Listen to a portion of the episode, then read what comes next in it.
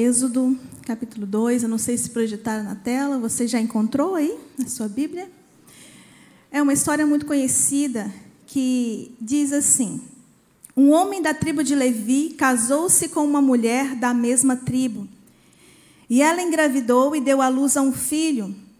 Vendo que era bonito, ela escondeu por três meses. Quando já não podia mais escondê-lo, pegou o cestinho, o cesto feito de junco, e o vedou com piche e betume. Colocou nele o menino e deixou o cesto entre os juncos, à margem do rio Nilo. A irmã do menino ficou observando de longe para ver o que lhe aconteceria.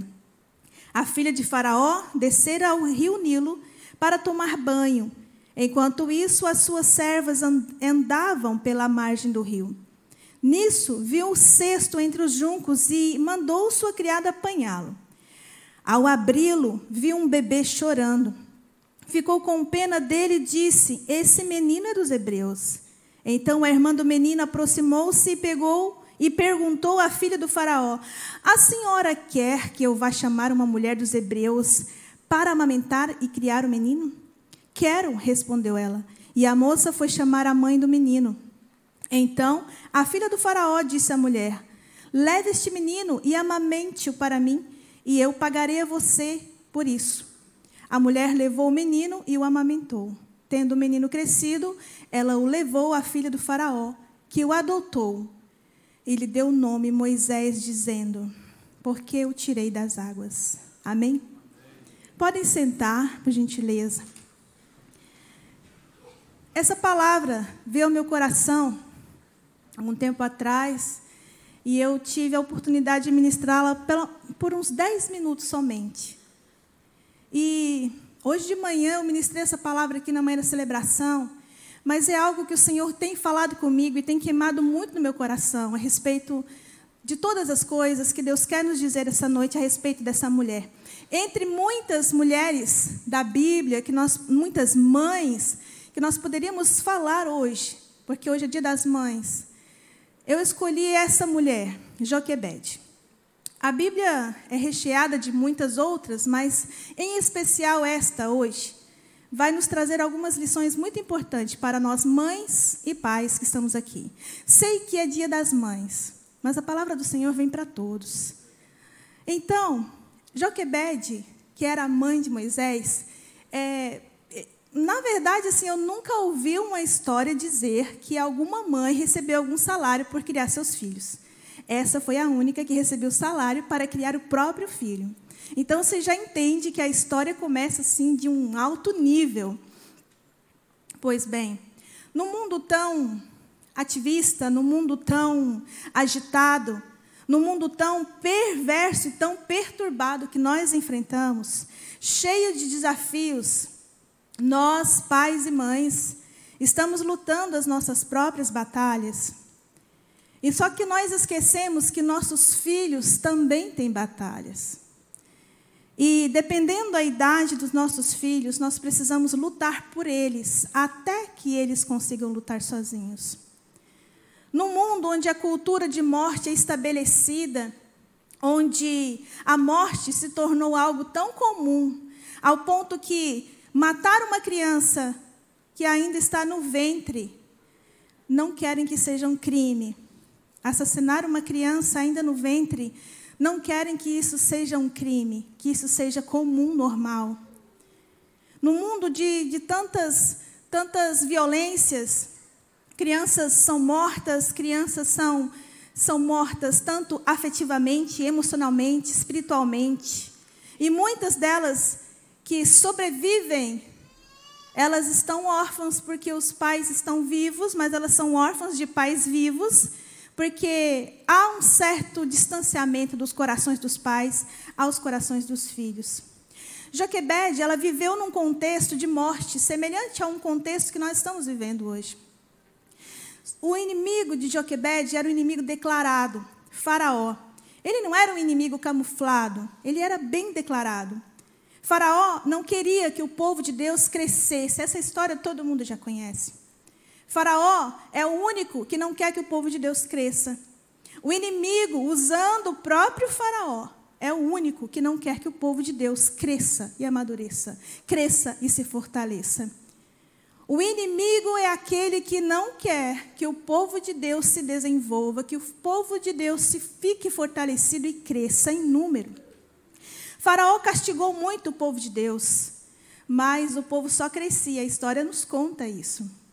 Faraó tinha medo que o povo de Deus é, ficasse forte demais e se rebelasse contra ele. Faraó tentou de todas as formas extinguir o povo de Deus mas o povo de Deus só crescia. Então Faraó mandou matar todos os meninos, todos os bebês, meninos, de, de recém-nascido até uma certa idade. Faraó mandou matar todos os meninos. Artimanha maligna contra a masculinidade. E é bem aqui nesse contexto de morte, nesse contexto onde, onde todos os meninos estavam morrendo, Joquebede gera. Joquebede entra na história gerando um bebê. E é bem aqui nesse ponto em que ela vai nos trazer pelo menos três lições que eu quero compartilhar com vocês essa noite. A primeira lição é que Joquebede gerou, mesmo numa cultura de morte. Joquebede, mesmo na cultura, sabendo em que todos os bebês, todos os meninos estavam morrendo, porque Faraó mandou matar todos, ela ainda está gerando vida. E o bebê nasce. Nós precisamos gerar vida nessa cultura que nós estamos vivendo. É uma cultura de morte, é uma cultura de morte declarada. A gente não está mais tendo a sutileza do inimigo, a gente está vendo o inimigo escancaradamente contra o povo de Deus. Nós estamos vendo isso. Nós estamos vendo que o inimigo ele quer nos matar, ele quer matar nossos filhos, ele quer matar a alegria, ele quer matar os sonhos, quer matar projetos, quer matar o físico mesmo, quer matar o espiritual, quer matar a espiritualidade dos nossos filhos. E numa cultura de aborto que nós vivemos, nessa cultura de abuso, nessa cultura de mães arrependidas de ter filhos, numa cultura de cultuar o próprio corpo, numa cultura de abandono, numa cultura de pessoas que preocupam-se só consigo mesmo. Joquebede gerou numa cultura semelhante. E ela gerou um libertador. Nós somos filhas e filhos de Deus. A gente não gera qualquer coisa. O que a gente gera vem de Deus, porque nós somos de Deus.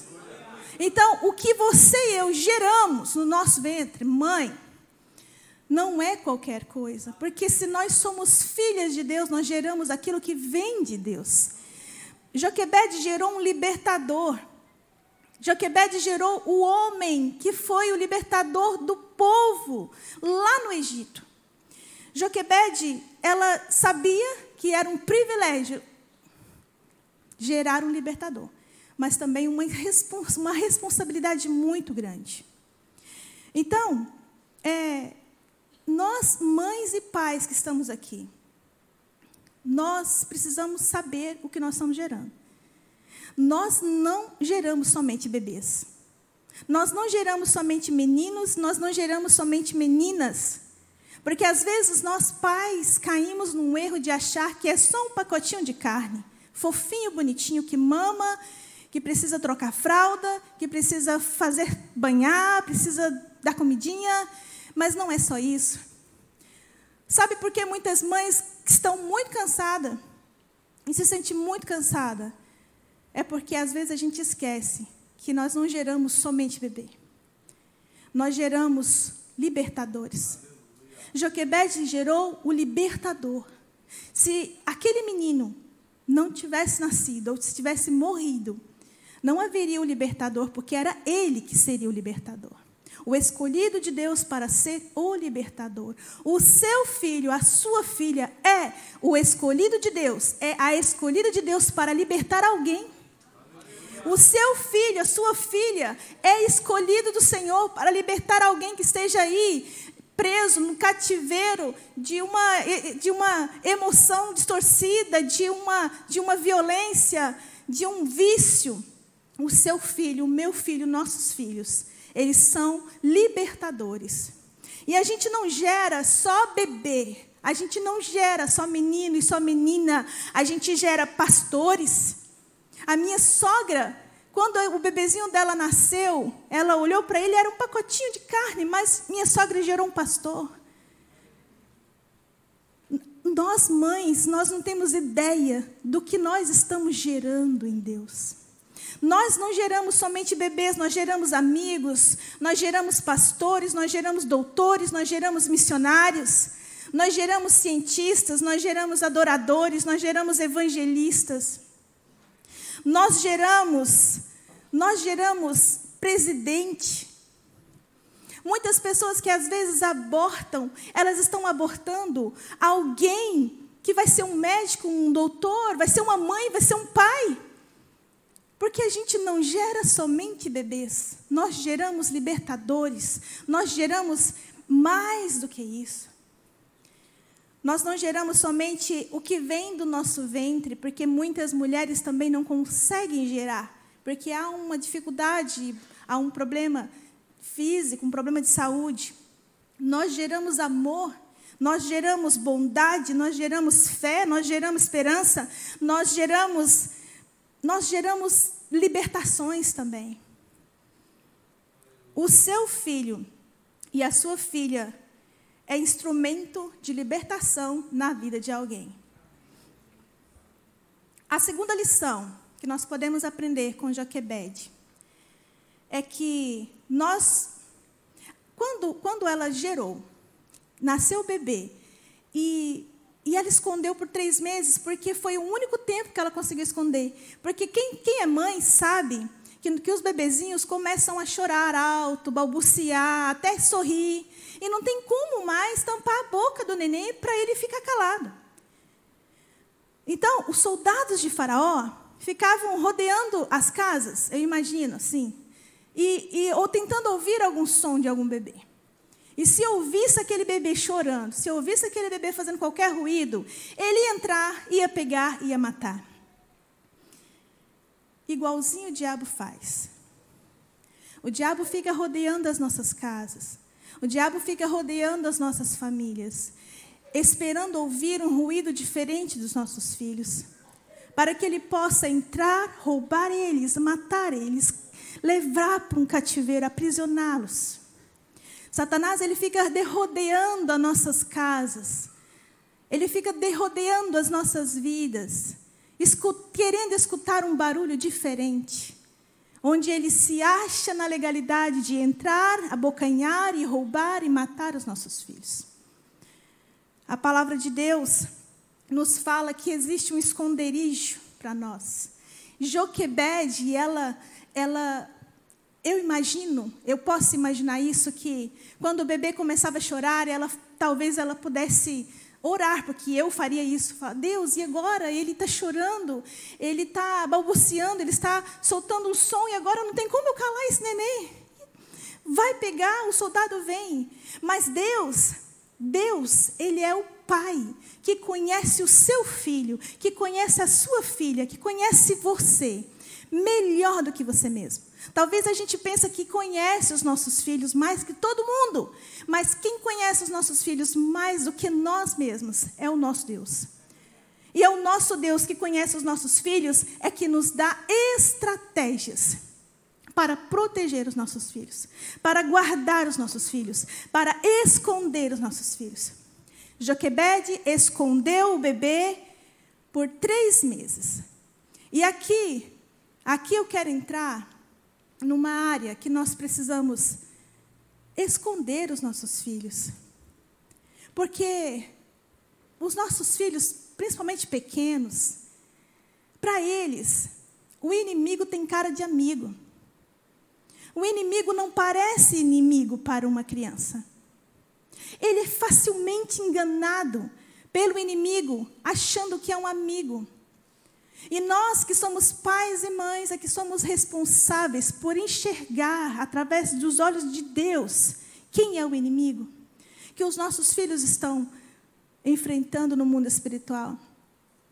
Porque às vezes a gente pensa que só nós temos batalhas espirituais, mas os nossos filhos também têm batalhas. E muitas batalhas. Eles não conseguem lutar no mundo espiritual sozinhos. Nossos filhos são pequenos, às vezes eles não conseguem lutar sozinhos. Então nós precisamos lutar por eles, nós precisamos enxergar aquilo que eles não estão enxergando. Somos nós que, que protegemos, somos nós que escondemos esse bebê, somos nós que escondemos os nossos filhos. Nós somos os responsáveis por esconder nossos filhos.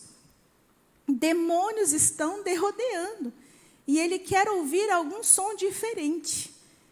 Talvez o seu filho está passando por problemas que você nem sabe. Nós, nós temos que esconder nosso filho do diabo, colocando.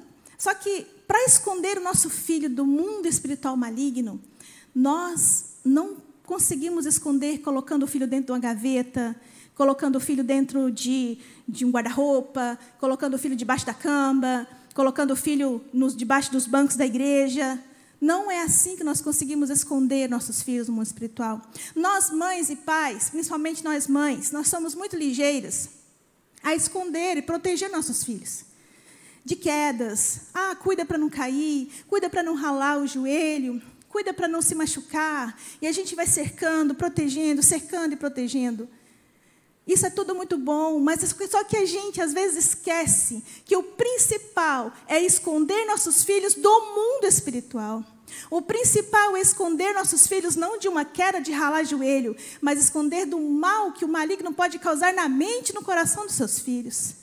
Esse é o principal mal, essa é a principal queda. Não é de ralar um joelho, não é de quebrar um braço, mas é de, de o diabo vir e arrasar e entrar e fazer estrago dentro do coração, da alma, da mente dos nossos filhos. Nós nos preocupamos muito como mães em guardar e proteger o físico, para andar bonitinho, andar arrumadinho, não pode machucar. Mas depois a gente esquece que a gente tem que investir muito mais tempo é para proteger a alma dos nossos filhos, porque o diabo ele está andando, como os soldados estão derrodeando para escutar qualquer ruído diferente que venha deles, para que possa pegá-los. Nós precisamos guardar os nossos filhos. E o único lugar que nós conseguimos esconder os nossos filhos do maligno é aos pés do Senhor. É no Senhor. É esconder na palavra. É o único lugar que nós conseguimos esconder nossos filhos é na palavra. É na oração, é no amor, é no afeto, é na verdade.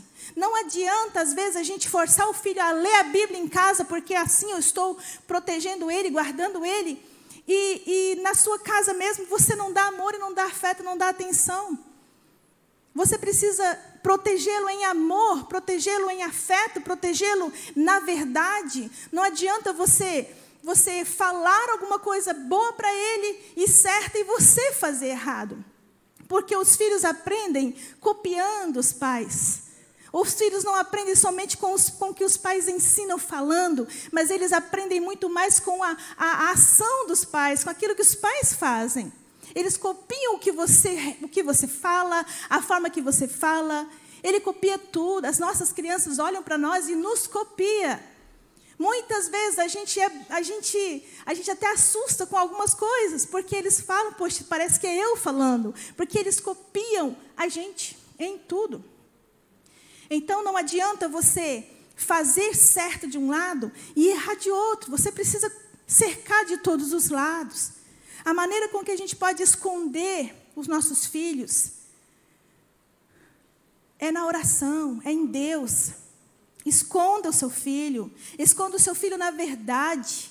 É você falando verdades para ele, é você falando das verdades de Deus para ele, é você vivendo as verdades de Deus. Assim você está escondendo o seu filho.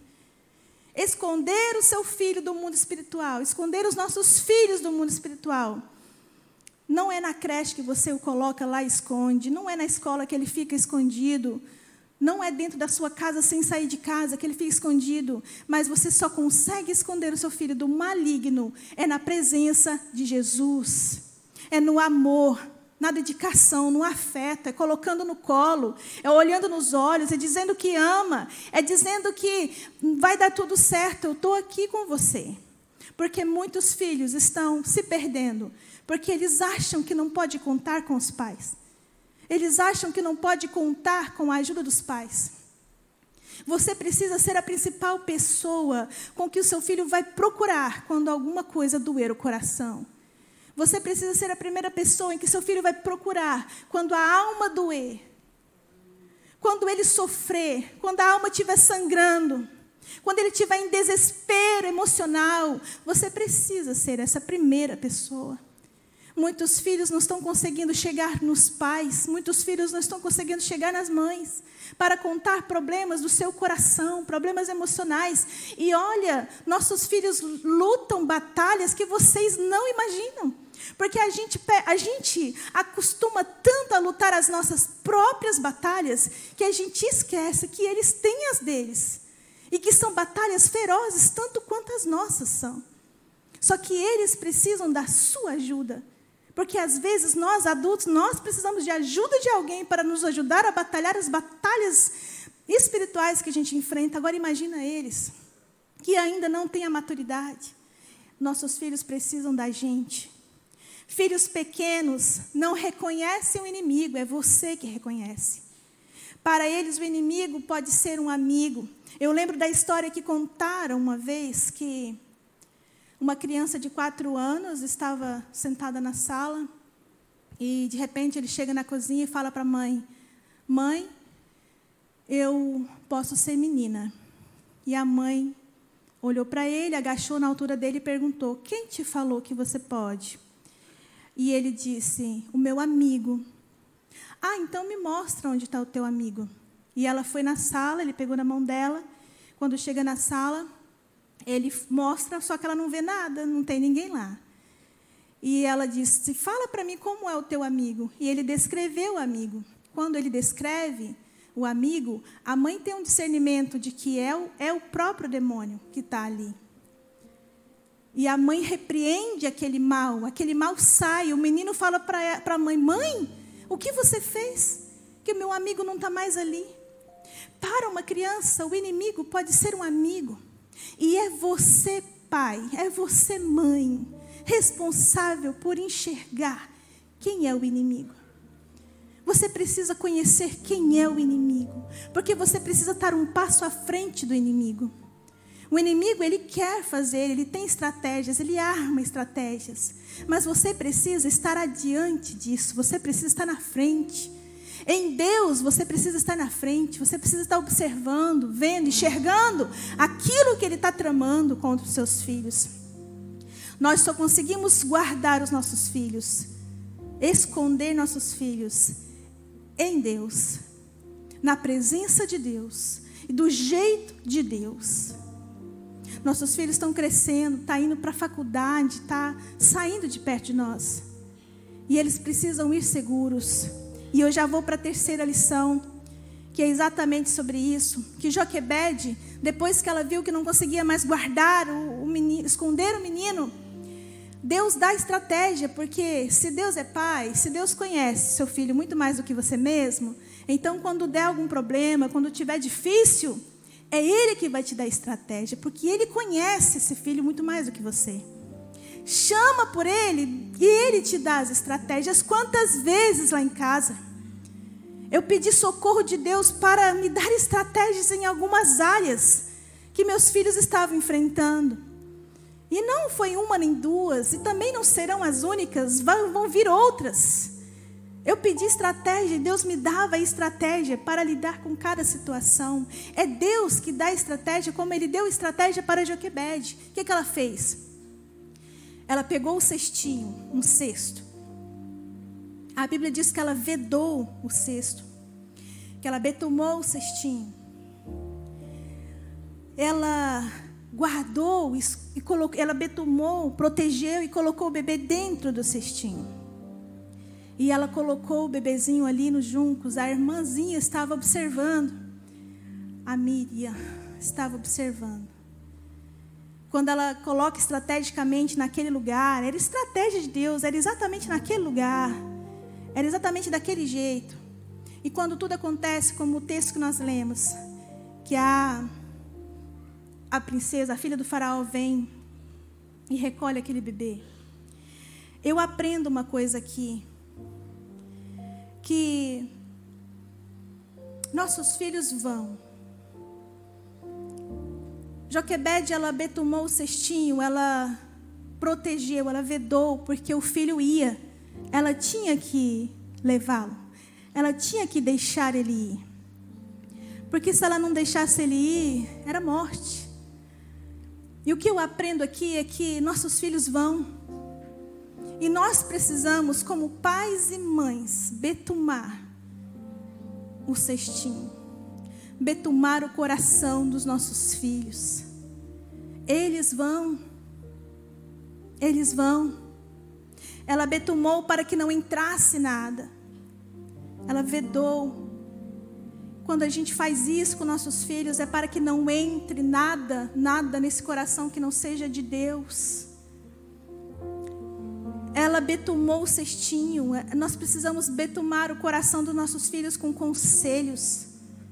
Betumar o coração dos nossos filhos com palavra de Deus, com gestos de amor, com sorriso, com beijo, com brincadeiras, com passeios juntos, cada passeio, cada brincadeira, cada beijo que você dá nos seus filhos, cada sorriso que você olha para ele sorrir isso é você estar tá betumando o coração dos seus filhos. Cada vez que você pega na mão dele e fala, filho, vamos, que eu estou junto com você, você não está sozinho. Confia no papai, confia na mamãe. Cada vez que você olha para o seu filho, demonstra essa confiança de que você realmente quer protegê-lo. Isso é betumar o coração. Cada vez que você senta, investe tempo dando conselhos para os seus filhos, isso é betumar o coração. Cada vez que você que você senta, com, senta o seu filho no colo, isso é betumar o coração, porque vocês não sabem o quanto que a falta de um colo de um pai machuca o coração de um filho. Parece que é simples, mas quando a gente depara com algumas pessoas que choram porque nunca sentaram no colo do pai, choram porque o pai nunca chamou para perto. Todas as vezes que chegava perto, o pai falava para sair. Vocês não sabem o quanto que isso machuca e leva feridas emocionais por muito tempo. Pessoas de 40, 50 anos que choram de soluçar pela falta do afeto do pai e da mãe. Todas as vezes que você coloca seu filho no colo, pode ser grande, não tem problema. Quem disse que não pode botar filho grande no colo, pai? Onde está escrito isso? Pode ser grande, coloca teu filho no colo. Beija seu filho, ama seu filho, olhe nos olhos do seu filho. Quantas vezes a gente passa tempo sem nem enxergar a cor dos olhos dos nossos filhos? Olhe nos olhos, senta junto, sai junto. Ah, mas eu não tenho tempo, eu sei. Arruma um tempo. Sai com essa criança, sai com esse adolescente, sai com esse jovem, sai com seu filho. Dê atenção para o teu filho, cada gesto, cada olhar, cada palavra, cada toque, toque de amor e de afeto que tu dá ao teu filho e a tua filha. Isso é betumar o coração. E não estou falando de toques indevidos. Porque vocês sabem o que são toques indevidos. Estou falando toque de afeto, toque de amor, toque de carinho, toque de, de, de o filho ver e sentir: meu pai, minha mãe me ama. E eu posso contar com eles. Cada, cada brincadeira juntos não é tempo jogado fora. Cada refeição à mesa não é tempo jogado fora, é betumar coração. Cada levada que cada vez que você leva seus filhos à escola, não é tempo jogado fora, é betumar coração. E talvez você fale, ah, mas meus filhos já cresceram, não preciso mais betumar, não. Betuma sim.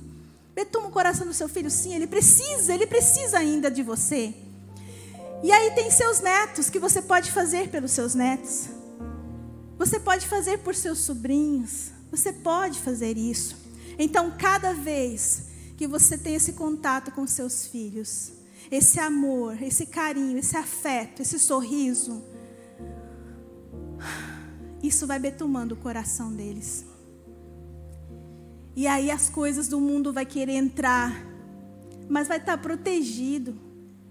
Porque ele vai lembrar daquilo que você falou. Ele vai lembrar da palavra de amor. Ele vai lembrar do seu gesto de carinho. Isso é betume. Cada verdade vivida dentro de casa é um betume que você está colocando, está betumando. Cada mentira que você diz dentro da sua casa, você está tirando a proteção do coração dos seus filhos. Cada verdade dita dentro da sua casa, cada verdade dita é betume. Verdade em amor. Cada verdade, quando eu digo verdade, é ser verdadeiro fora e verdadeiro dentro. Não adianta ser uma coisa na igreja e em casa bate, espanca, humilha, xinga, maltrata. Isso vai tirando a proteção do coração. Verdade é você ser fora e você ser dentro de casa. É você amar ele fora, quando está fora de casa, mas também amá-lo quando está dentro de casa. É você tratá-lo bem quando está fora, mas também tratá-lo bem quando está em casa.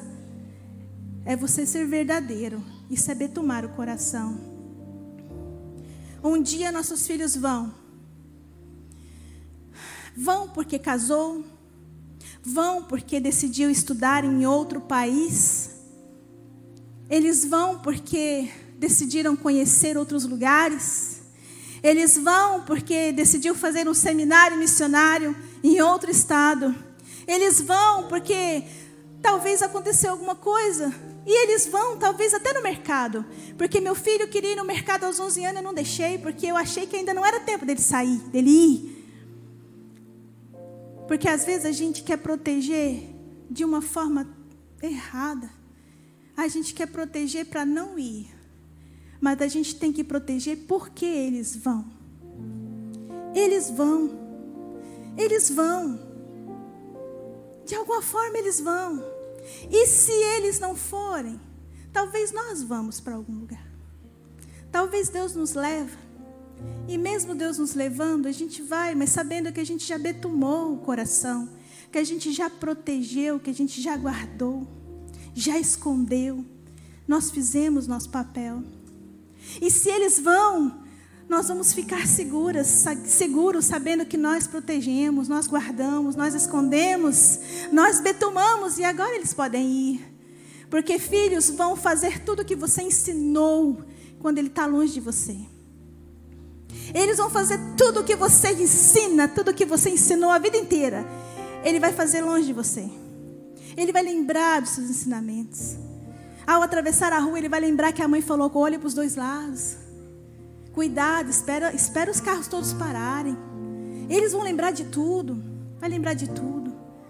Betume o coração. Eles vão. Eles vão. Nós não podemos impedir que eles vão.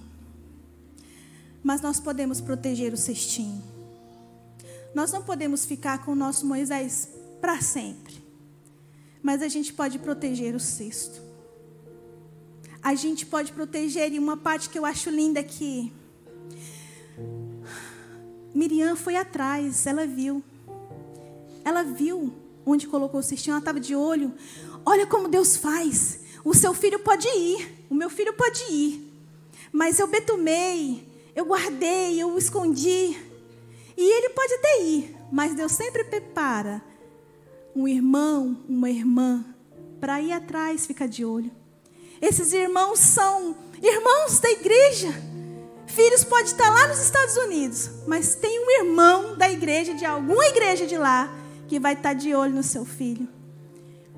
As Miriãs, tem um monte de Miriãs por aí olhando nossos filhos. Eles vão. Eles vão, talvez. Vou falar uma coisa aqui, irmãos. Tem muita gente que às vezes se divorciou.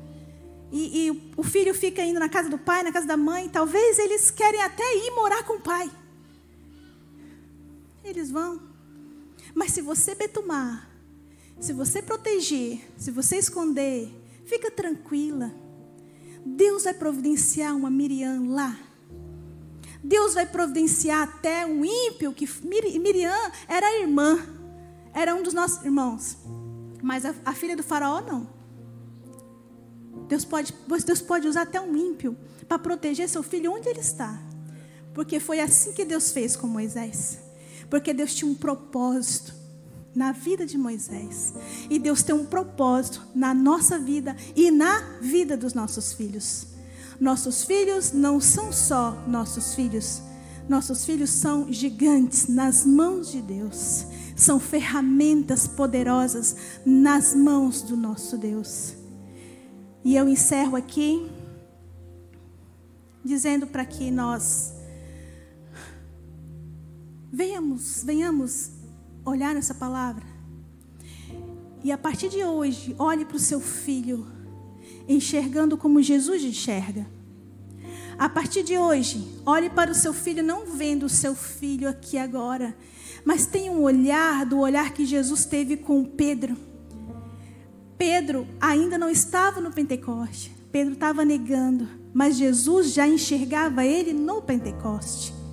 Olhe para o teu filho, não só agora, mas tenha essa visão de que seu filho é algo além do que você está vendo. Seu filho é potência na mão de Deus. Seus filhos são ferramentas poderosas. Seus filhos são libertadores. Amém.